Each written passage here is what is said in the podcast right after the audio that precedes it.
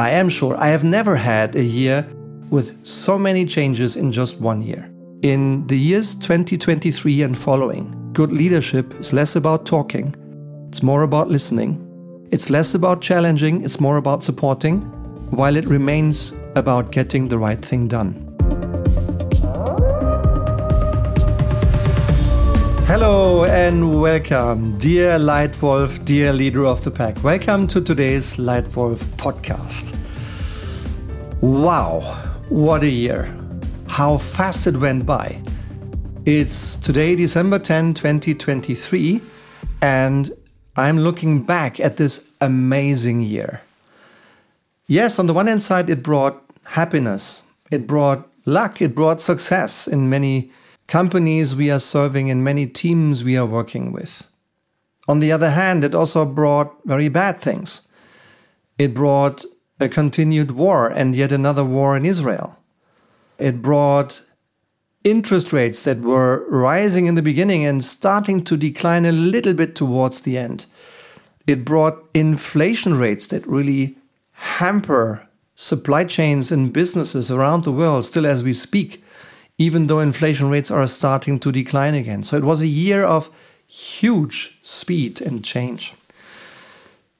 And on the one hand side, when I look back, I go like, wow, I, I am not sure. No, I am sure. I have never had a year with so many changes in just one year. And still, looking forward, I also am aware I will never again have a year with so little change and such a slow pace as 2023 because the future, I bet, will hold more change in the same amount of time. So let's have a look.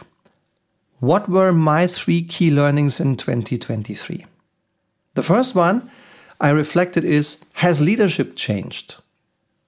Has any of the principles that I lead myself and others by changed? Do I have to drop or add or change any principle? And here is my answer I don't think so. Learning number one, the same principle, but at higher pace.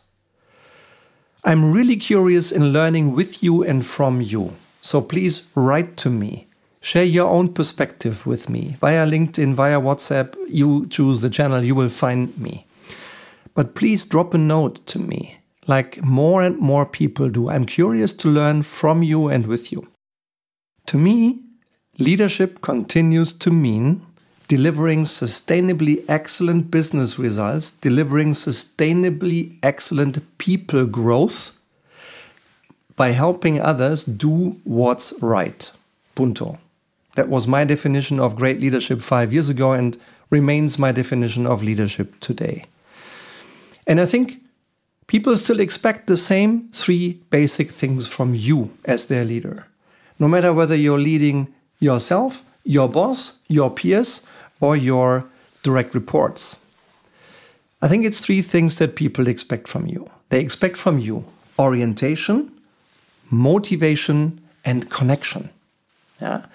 And below those three big themes, there are the same eight profound leadership principles and competencies that I remain convinced need to be mastered to be a strong leader and to demonstrate strong leadership.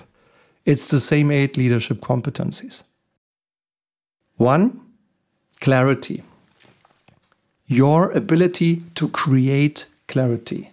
Clarity about the purpose of your company, the vision, your strategy, your priorities, and your expectation of others.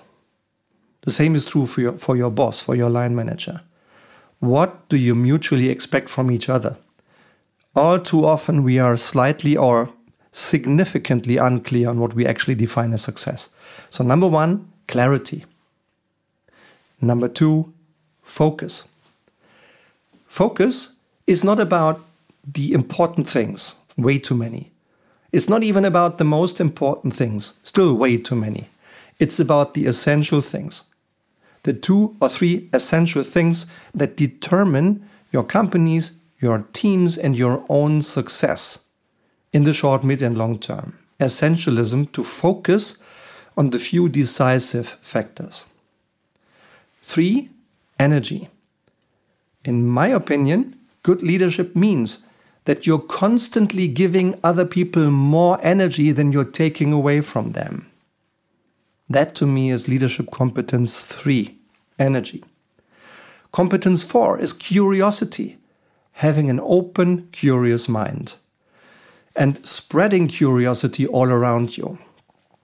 That's competence four. Our competence five is trust the ability to earn other people's trust. I think trust of others in you is your biggest currency as a leader. And no matter whether you need the trust of an investor as a startup founder or the trust of a manager when you're an intern and you want to be offered firm employment, it doesn't matter who the other person is and what relationship specifically that you have. You have to earn other people's trust right? That's competence five. Competence six is respect. And I'm very glad that in January this year, and it's now December 10, 2023, so since almost a year, I have been honored and invited to be a member of the board of Reboot the Future. Reboot the Future is an organization that aims at spreading more respect and more sustainability in the world founded by a wonderful woman, by Kim Polman, And I'm glad I'm invited to learn the organization and start contributing where I can. And one of the reasons I happily joined this organization is that at its heart, our values are identical. And it shows in principle six. My leadership competence number six is respect. So, earning other people's respect and giving people respect and always living by the golden rule which is treating others as they and you wish to be treated. Yeah, so that's leadership competence number six. Competence number seven responsibility. Giving it clearly and then letting people carry it and taking it clearly. Yeah, also taking yourself into accountability when you may have made an occasional mistake, or taking others into account in a team when they drop the ball. Yeah, responsibility. And finally, consistency. Consistency to me means acting with consistency, doing what's right, getting the right thing done. Not just thinking the right thing or talking the right thing, but getting the right thing done. So these are my eight leadership principles. And reflecting on this year 2023, I think they've stayed the same. They are the same. But what has changed? It's at much faster pace. And I've learned this twice this year, in March and in October specifically, and very intensively. In March, I participated in Start Summit in St. Gallen, Switzerland. It was a two day conference of more than 2,000 young entrepreneurs, some of whom are just before founding their companies, some have founded. There were also many investors, probably more than 100 people investing into these startups a couple of unicorn founders who founded at zero and sold their company for more than a billion. So highly successful people. And I learned from all of them. And I share today two specific ones. The first one is a wonderful young lady, Lea Miggiano, founder and chairman of Car Carvolution AG. She spoke, and the lesson I noted is constantly replace yourself. She shared how when she joined, she was the CEO. But she soon realized, hmm, I'm not really made for CEO. I want to be the founder. I want to be the owner. I want to be the entrepreneur, but I'm not, I don't want to be the CEO. So she hired someone else to take that role and she constantly replaces herself every single day so that there is space for growth beneath her. I think that's a beautiful lesson for every leader also, when you are running a role in a big corporate, because only when you grow space next to you and in your team will others step in and can you hand over something that's bigger and stronger than what you inherited when you took it over. The second learning was hard now, easy later from Sebastian Pollok, founding partner Visionaries Club and former CEO of Amorelie. He shared his 10 biggest success principles, and one of them was hard now, easy later. And when back at home and I sat down reflecting and taking my notes, I just added the word decisions. Why? Because here with Leitwolf and all the other products we offer and this team of 14 wonderful people, we have now worked for 140 companies, 9,000 leaders like you, and we've done about 600 projects in the last 10 years. So we've seen many people. We've worked on leadership and strategy and change every single week. And once in a while, I ask, if you ran your career again, what would you do differently? And by far, the most frequent response I get is Had I only taken the tough decisions faster? All too often, I postponed them, particularly the tough people decisions. And here comes Sebastian Pollok at Start Summit, who says hard now, easy later, meaning take the hard, complex, tough decisions now so that you have a much easier time to do your work later on. Great learning from St. Gallen from the Start community. So it's the same principles, they are very compatible with mine, but much faster.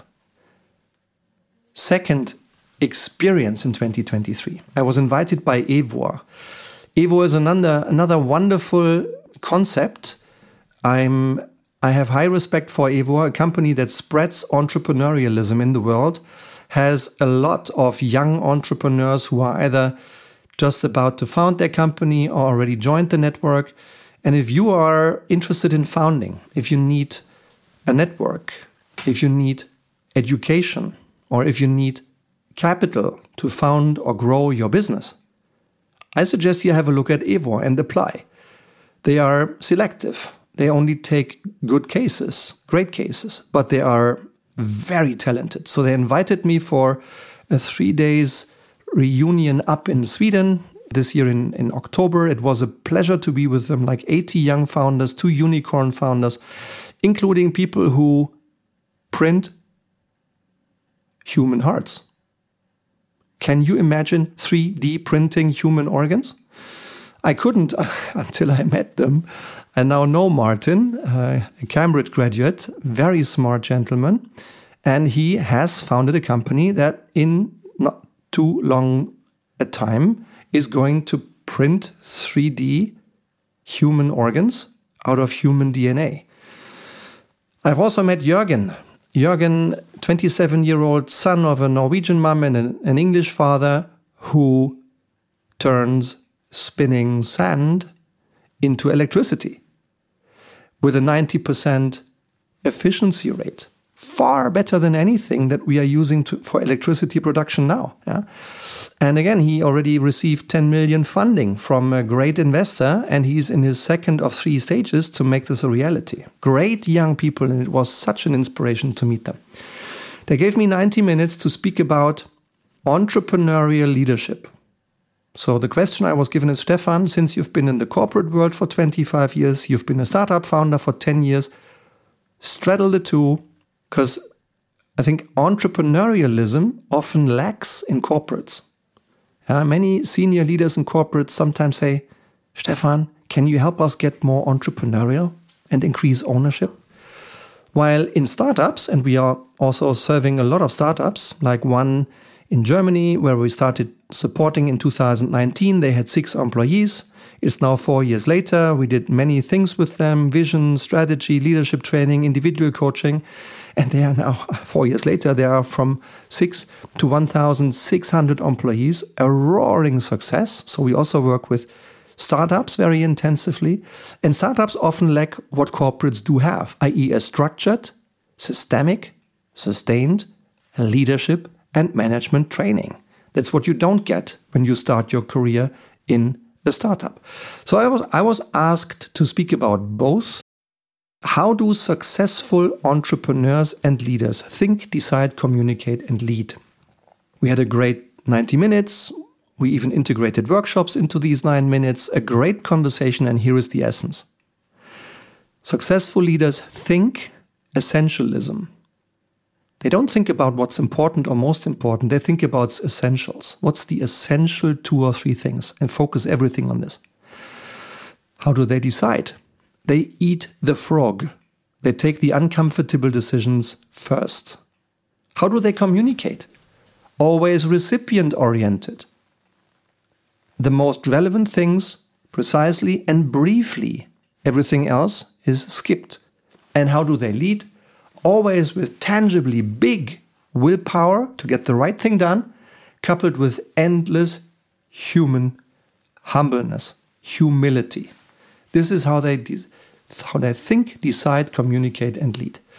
So, in a nutshell, I think it's the same leadership principles, just at faster pace.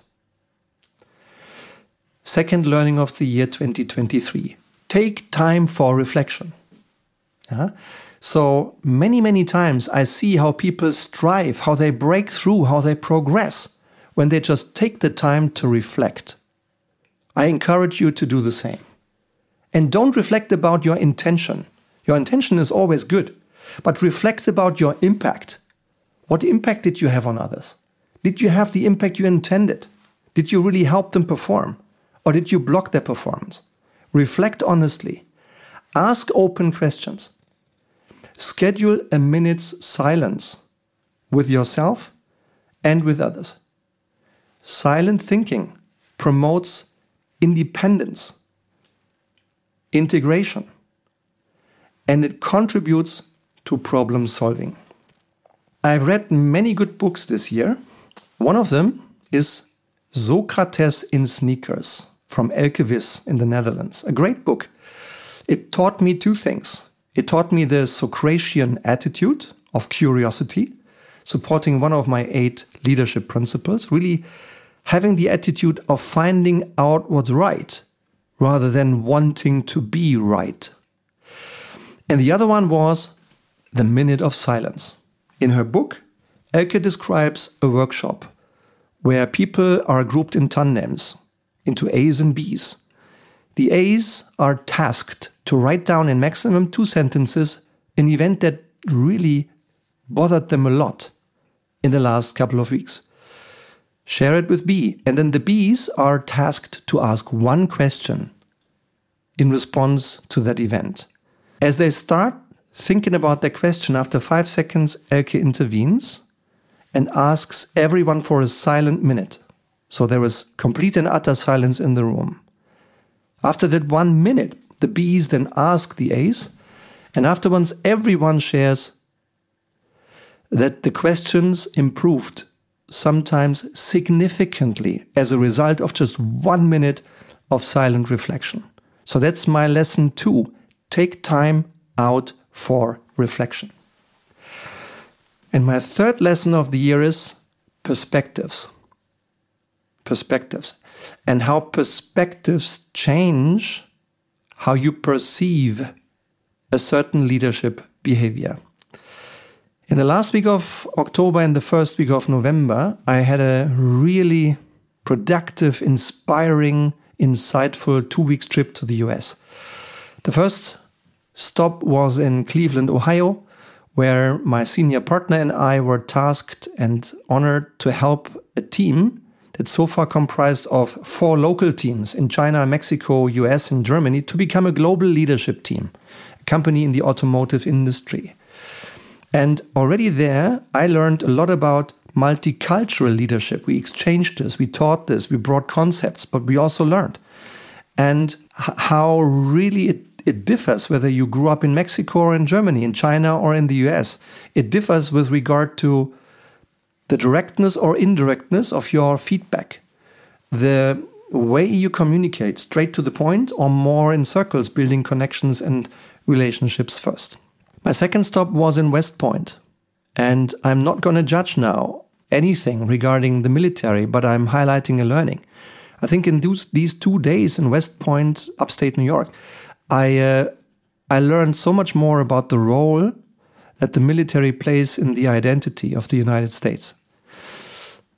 Three, I had a stop in New York, visited two Google offices in uh, Manhattan, and there is going to be a Leitwolf podcast coming up in quarter one about the in innovation culture, the leadership culture of Google, yeah, informed by these two offices in Manhattan and a young leader in Google Manhattan, 24 year old Lucas Geiger, and informed by my visit in Zurich this year in February, um, where I was the guest of someone who led 2,200 Google managers in probably the biggest site in Europe here in Zurich.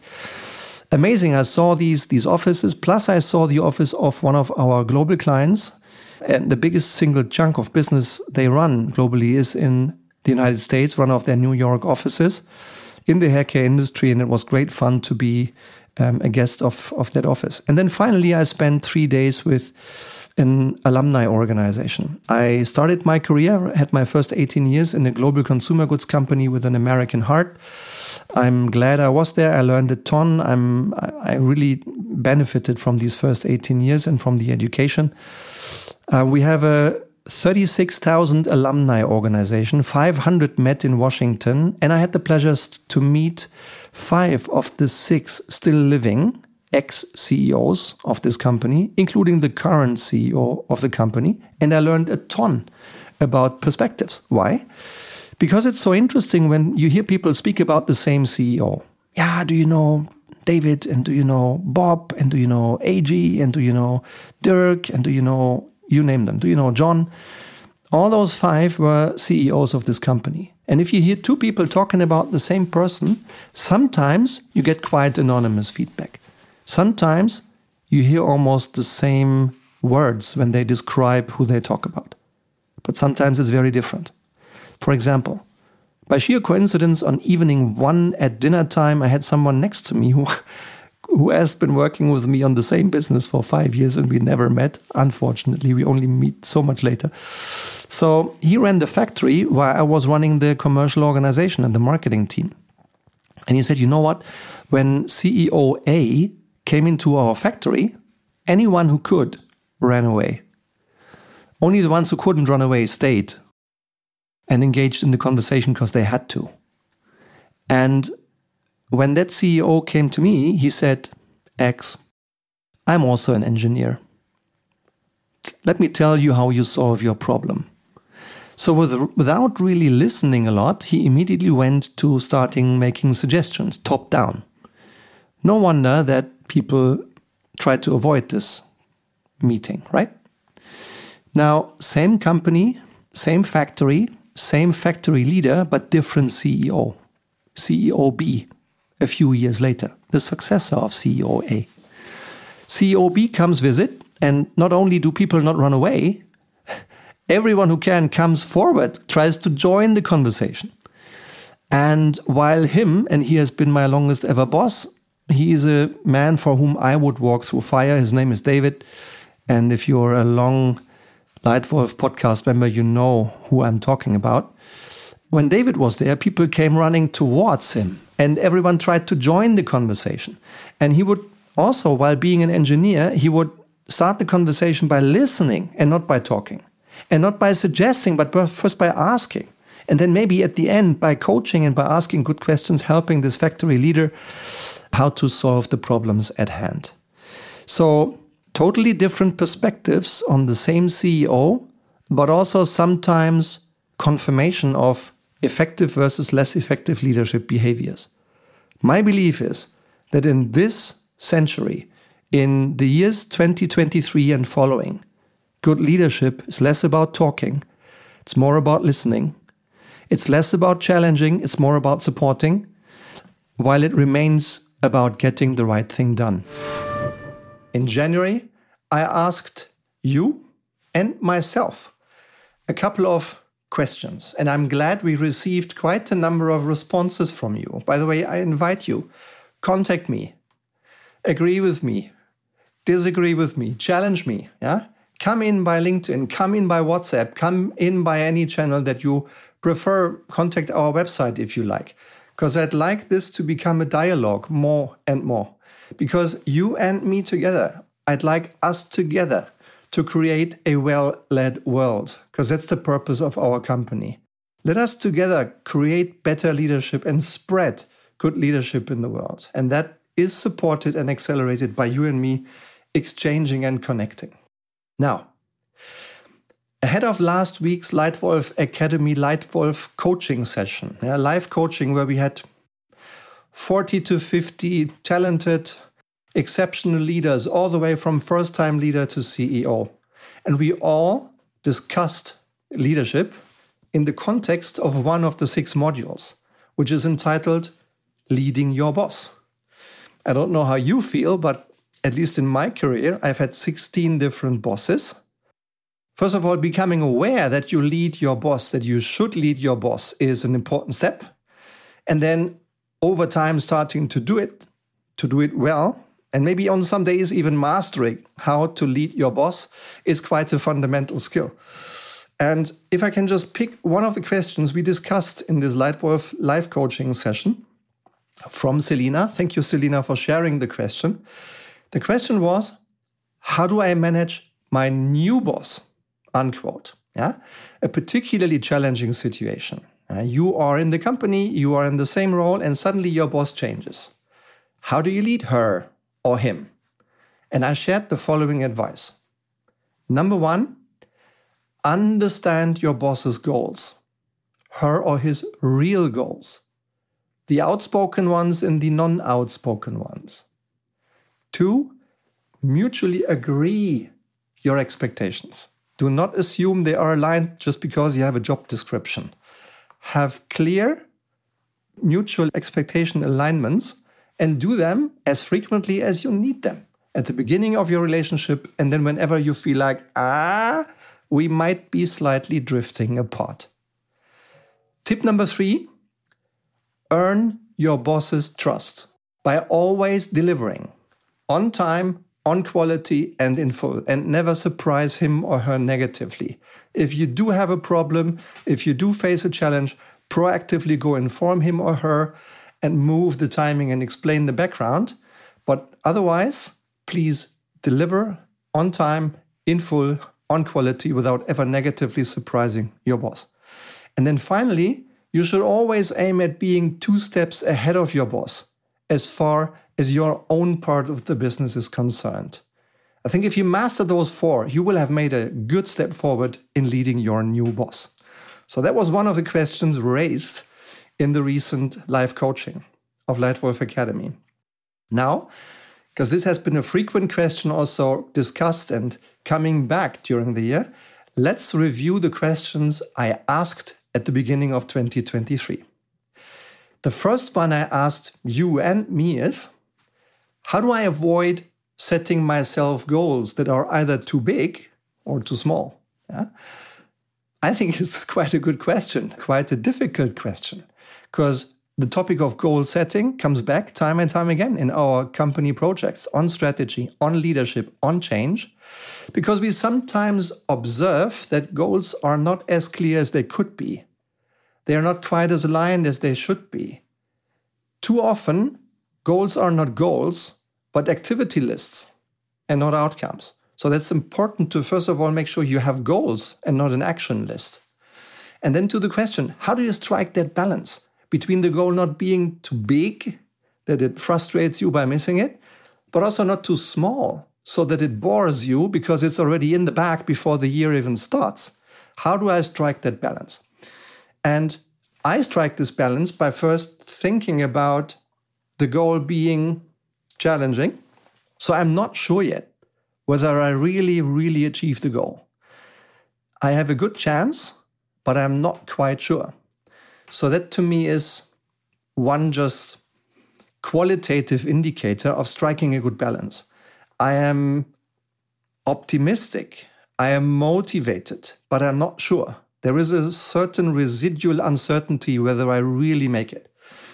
And then when this feeling is broken down into a kind of a quantification, it's a rule of thumb more than a precise science. When I say, okay, if 80% of the things that are in my influence go well, then I will nail it. Then I will make the goal. Yeah. Just acknowledging that I will never have full perfection in everything I do. So 80% of the things that I influence go well in the year, and then I will make the goal. Yeah?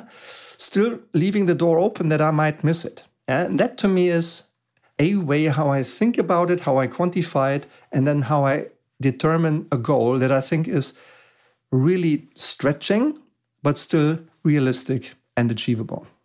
That was question number one. The second question I raised and shared with you was When am I satisfied with my performance? That is also a reoccurring question. How do you define performance? Uh, we've now served more than 140 different companies in the last 10 years in 600 projects. Those companies range all the way from young startups to family owned businesses to private equity owned businesses. And believe me, performance definitions in these three kinds of businesses are widely different. They have something in common, but they also differ widely. They have in common that they all include, I would say, input yeah, and, and effort. Yeah. To what extent is it, is it an, an commitment and input based performance definition? The second component is development, yeah, developing a business, developing people, developing systems and processes. And the third component is results. Yes, of course, at the end of the day, we are running businesses. You're running yours, we are running ours. And results matter. However, in some years, I missed one or the other result. I did not have 100% consistency throughout 33 years in my career. I often delivered, sometimes over delivered with my teams, but I also had moments when I missed a certain result. So, how do you define performance? What balance and combination of commitment, development, and result do you define as good performance? I have defined mine. For sure, it includes all three. And in terms of input, in terms of commitment, our year 2023 was 100%. Yeah? We have 14 people here, five are kind of full time on the list, Nine are either freelancers or in agencies supporting and helping us serve our clients. Commitment 110%. Uh, everyone on this team gives their best, and I feel it every single day. So that was excellent. Development, I would even say 120%. Uh, we nailed some things, we have grown a couple of skills and capabilities. I have miserably failed on one test where we invested a lot of time and a lot of money didn't work. Thank God we also had one thing that really we really screwed up. Didn't work. Now we know and now we'll adopt. Now we'll change. So learning development 120% and I would say in results 90% because I knew up front that we would take a certain risk this year investing into uncertain territories and as I said, on some of the results, we just missed. Yeah, so 90% on results, 110% on commitment, and 120% on development. That's, I think, how we performed, how I performed this year. Another question that some of you have shared with me in 2022 already, that's why it became a question in 2023, is how do we help companies to exemplify and implement good leadership even more consistently? And I think the answer has two components.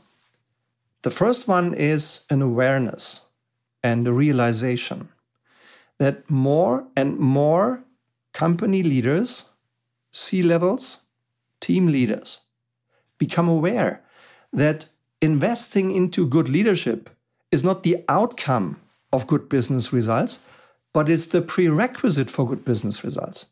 So we've seen more and more companies investing into leadership transformation.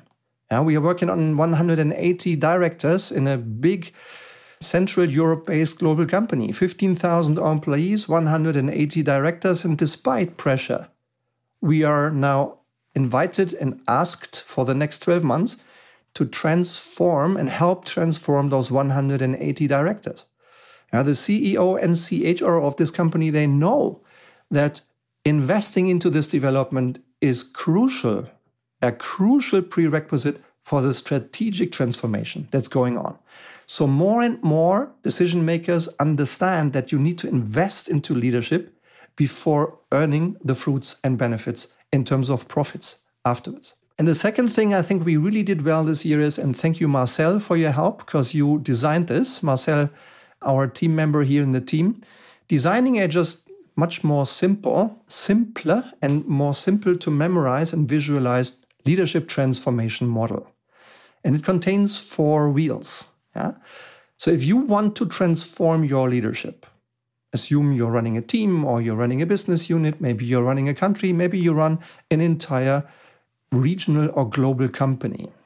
If you want to move your leadership culture from where it is today to where you need it to be, yeah, and you define it ideally in just three words from to, then you need four things in your transformation model to make it happen.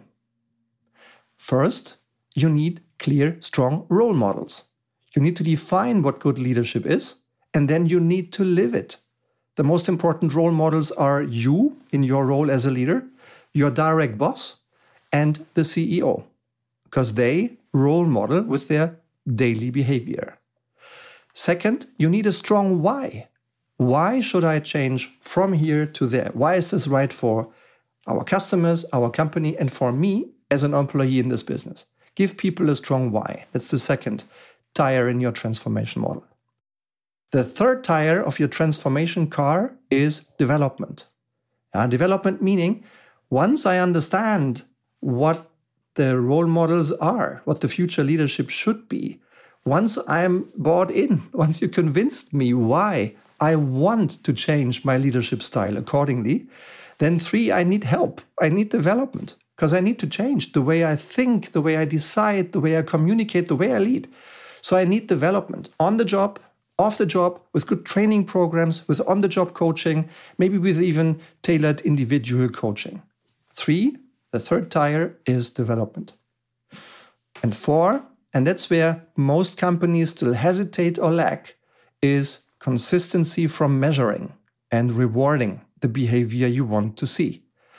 Yeah? You get what you measure. If you want better leadership, you need to measure better leadership on an individual basis, a team basis, a company basis. And once you measure and once you deduct consistent action and decision from your measures, you will get much more consistent leadership. And these two things, the insight that you need to first invest into leadership and then get business performance. And secondly, the simple car model of a transformation of leadership. That's what we've done this year, what I think has worked in helping companies to exemplify and implement good leadership with higher consistency than ever before. Next question How do we increase the willingness of managers and leaders to honestly self reflect? Wow. At the time of asking this question, I didn't fully know yet how relevant this would be. Because more and more often, in the pressure of the fight and the pressure of the day, people fall back into their most deeply ingrained habits. We also observe that there is sometimes quite a wide discrepancy between people's self perception about the, the leadership they think they demonstrate as compared to the perception of others, i.e., the people they lead. And in our leadership model, you lead 360 degrees. You lead yourself, you lead your boss or your investor or your supervisory board. You lead your peers, left, right, and center, and you lead your direct reports. Yeah? So it's a 360 degrees philosophy of leadership. And more and more often, we do observe a discrepancy between the self perception of leaders and the perception of others. Yeah, so why otherwise do 97% of all leaders think they themselves are good leaders? That could only be 3% who are poor leaders.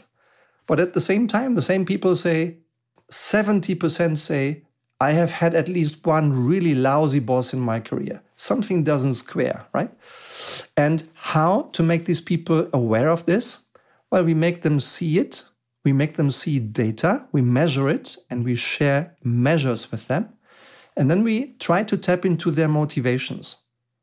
Why should I want to see this lack of proper self reflection? What are my key motivators? And once we can link those measures with the real deepest motivators in our leaders who are assessed, once we can link them, once we can make them see that self reflection is to their own benefit, That's when self reflection starts to excel. And finally, how do we help young managers to drive positive change from within? Maybe you remember if you've been around in this Leitwolf podcast long enough. In 2021, one of my heroes of the year was a young uh, lady from central Germany who just contacted me to ask for help because she felt poorly led from above. And they were asking for help, and she was knocking on my door because she is a Leitwolf podcast member and member of this community here. How courageous! Huh? Um, really well done. And I think that was one of the things that really induced change in that company. And how do we try and make more and more leaders courageous to drive the change from within, particularly the young ones? We do it with Leitwolf trainings. And if you're interested, come in and join one of them. Making progress visible, uh, making the seniors, the people around them see how people progress, and making people ask for feedback from, from all around them. And then suddenly, those young change agents become visible. They get rewarded. Huh? They get more confident because many, including you, I'm convinced, most of you out here in the community now have much more potential than you yourselves are even aware of. And we try to make it visible we try to encourage, we offer good training, we offer feedback, and we make people around see the development in the process of these young leaders. And that's how I think we made a little progress to help young managers drive positive change from within. And the last question how do we help managers and leaders talk about emotions? I think, particularly us men, have in certain generations socialized themselves or been socialized to believe that talking about emotions is a taboo. I think that's complete and utter rubbish uh, because we are not taking decisions rationally. In the meantime, research evidence is just overwhelming that we as humans take our decisions on an emotional basis. And then we use our mind to quickly rationalize why and whether the decision our gut is taking is right or wrong. Yeah? So emotions make make a huge difference. They matter big time even in decision making. So that's one thing that helps us reduce those barriers to talking about emotions. And then secondly, we have decided to run an entire series on emotions podcasts this year. If you're a loyal podcast user, then you know if this is the first time you're listening here, then please screen those Leitwolf podcasts here in, in your podcast streaming service. In this year 2023, we have shared five different episodes, all picking one particular emotion and what role it plays in leadership and how you can benefit from it once you understand it and once you apply some of the tricks that I've shared in those podcasts. Feel free to join us. And those emotion podcasts scored particularly well. And we've seen it in June and July, particularly when we had huge download numbers, five digit numbers, um, high, nice five digits in people downloading this Leitwolf podcast to their smartphones and listening to it whenever they like. So I hope we've contributed a little to making the world of leadership a little better this year. And by the way, if you find my experience, my thoughts worth listening to, then please, please take your smartphone right now, subscribe to this Leitwolf podcast, leave me a star rating so that more people can see us and become aware. And if you like, maybe even share this podcast with others who might equally be interested in high quality strategy, change, and leadership content. So I hope you've enjoyed this. I hope there were a few nuggets in this for you today. Thank you very much for being my guest today. I really appreciate you investing your time. And I can't wait to welcome you again here in the Leitwolf podcast. Thank you. Your Stefan.